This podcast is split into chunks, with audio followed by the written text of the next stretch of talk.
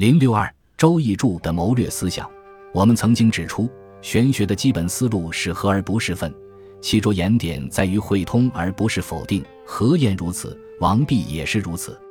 因此，虽然王弼把以无为本树立为根本原理，但是并不排斥与之相对的有与没，而是通过举本统末的思路，把无与有、本与末紧密连结在一起，组成一个完整的体系。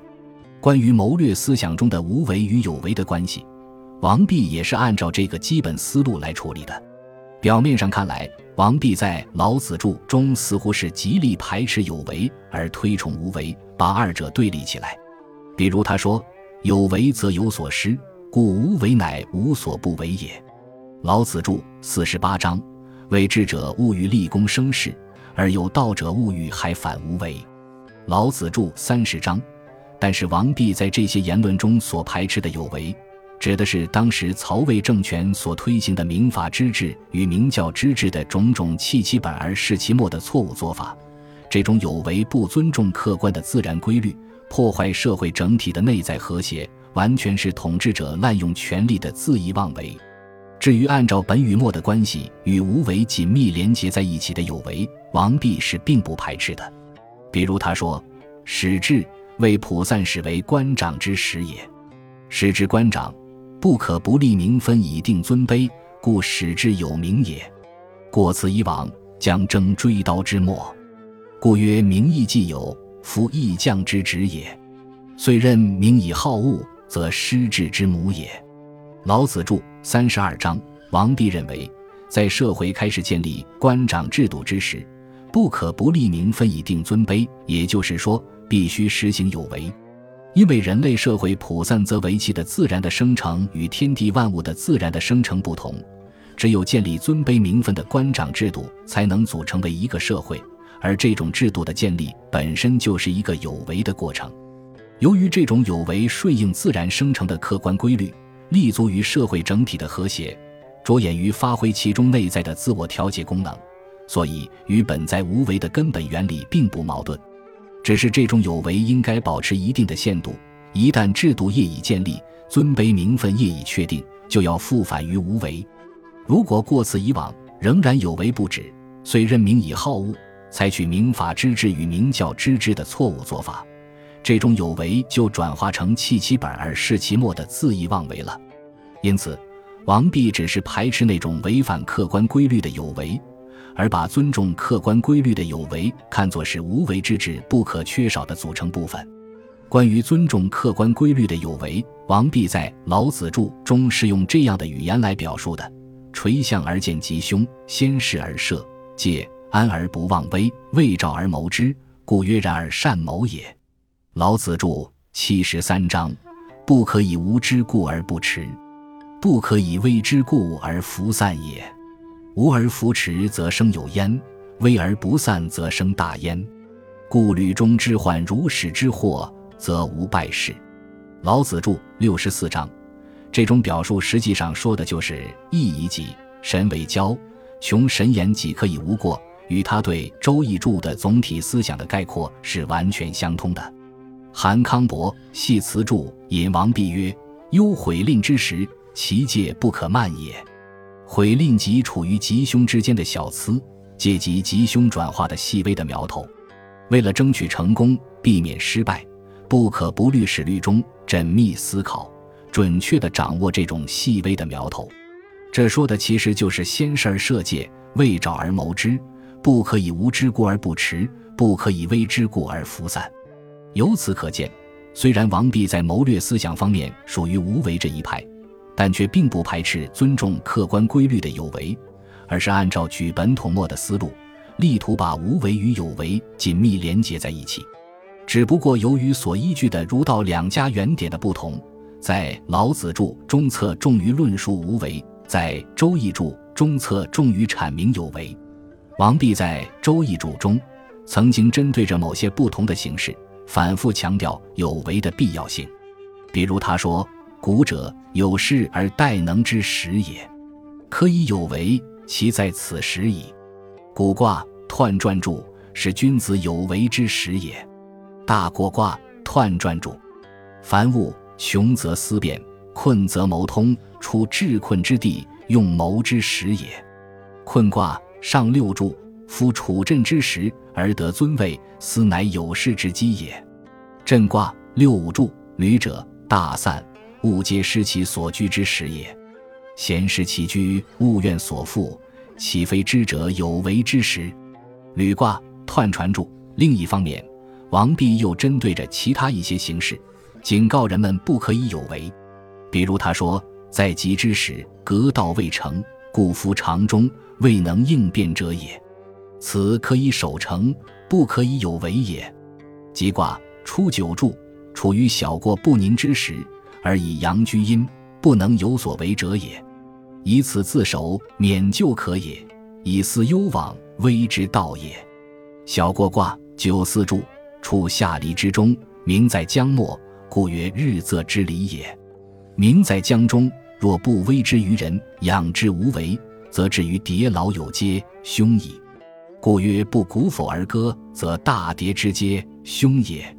离卦九三柱，处尽之极，过名之中，名将以焉。以在乎角而犹尽之，非抗如何？师夫道化无为之时，必须攻伐然后服役。危乃得吉，吉乃无咎。用思为正，亦以见矣。今卦上九柱，同时王弼又针对着一些特定的形式，强调必须奉行无为。比如他说：“虚之所需，以待达也，以得天位，畅其中正，无所复虚。”故九十而已，或真吉也。虚卦九五柱，则中有雷，动说之象也。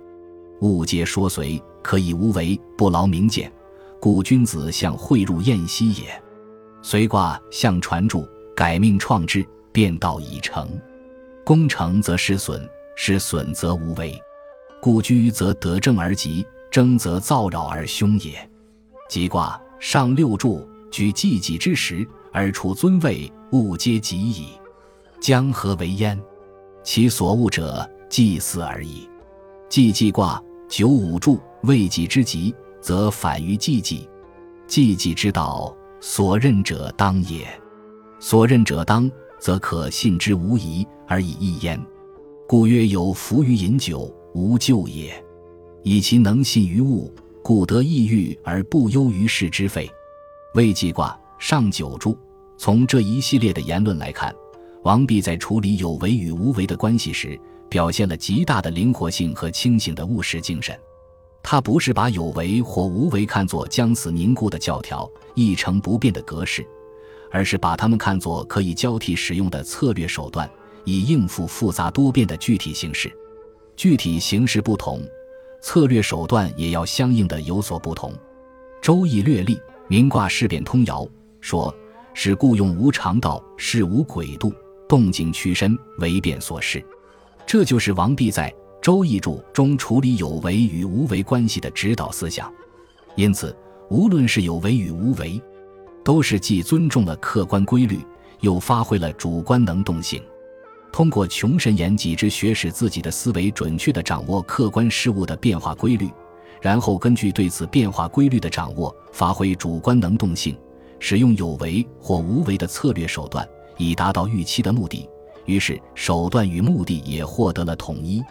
究竟在什么具体形势下应该实行有为呢？从上面所引的几段王弼的言论来看，他是强调在社会人际关系尚未理顺、政治秩序发生冲突和危机的情况下，应该实行有为来进行调整。比如古卦巽下艮上，象征腐败混乱之时。王弼认为，此时急需整顿治理，是有势而待能之时也。可以有为，其在此时矣。有为的内容主要是创制及颁布新法令。他说：“假者，创制之令也。创制不可择之以旧，故先知三日，后知三日，使令洽而后乃诛也。因时申令，终则复始。若天之行，用四时也。因此。”这种创制顺乎人心，有如四时的运行，并不违反客观的规律。再就古卦的卦象而言，虽然象征腐败混乱，但也存在着实行有为的有利条件。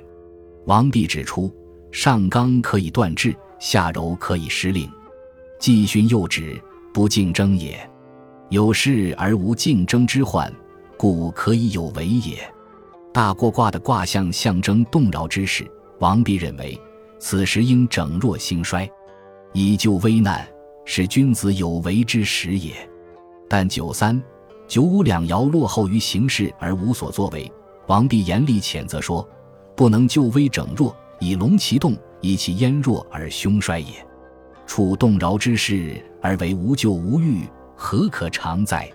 困卦象征困穷之势，王弼认为。处至困之地，用谋之时也。对于无所作为、困而不谋通的人，王弼则斥之为小人。